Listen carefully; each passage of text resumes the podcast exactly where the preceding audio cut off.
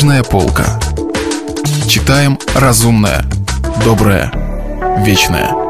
Радио «Комсомольская правда». Здравствуйте, с вами Екатерина Шевцова. Аркадий Аверченко, «Сухая масленица».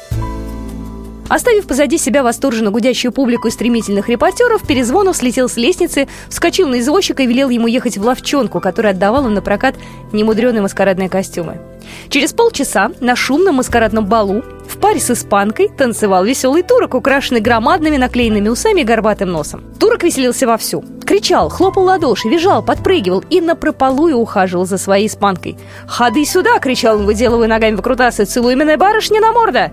«Ах, какой вы веселый кавалер!» — говорила восхищенная испанка. «Я поеду с вами ужинать!» «Очень прекрасно!» — хохотал турок. «А ты нужен и никаких перезвонов!» Было два часа ночи. Усталый, но довольный Перезвонов сидел в уютном ресторанном кабинете, на диване рядом с хохотушкой-испанкой и в засос с ней целовался. Усы и нос его лежали тут же на столе, и испанка, шутя, пыталась надеть ему турецкий нос на голову и на подбородок.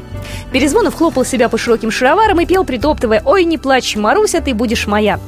Испанка потянулась к нему молодым теплым телом. «Позвони человеку, милый, чтобы он дал кофе и больше не входил, хорошо?» Перезвонов потребовал кофе, отослал лакея и стал возиться с какими-то крючками на лифе испанки. В дверь осторожно постучались. «Ну?» – нетерпеливо крикнул Перезвонов. «Нельзя!» Дверь распахнулась, и из нее показалась странная процессия. Впереди всех шел маленький белый поваренок, неся на громадном блюде сдобный хлеб и серебряную солонку с солью.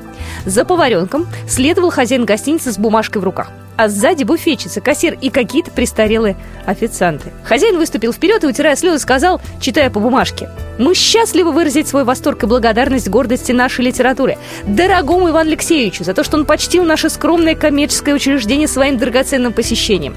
И просим его от души принять по старорусскому обычаю хлеб-соль как память, что под нашим кровом укусил женскую любовь. Это украшение нашего бытия».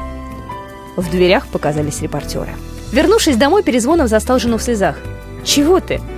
«Милый, я так беспокоился. Чего ты такой бледный? Я думала, ушел, там женщины разные, маслица. Думаю, изменит мне». «Где там?» Махнув рукой, печально вздохнул знаменитый писатель. «Где там?» Если вы пропустили главу любимого произведения или хотите послушать книгу целиком, добро пожаловать к нам на сайт kp.ru слэш радио раздел «Книжная полка». «Книжная полка». Читаем разумное, доброе, вечное.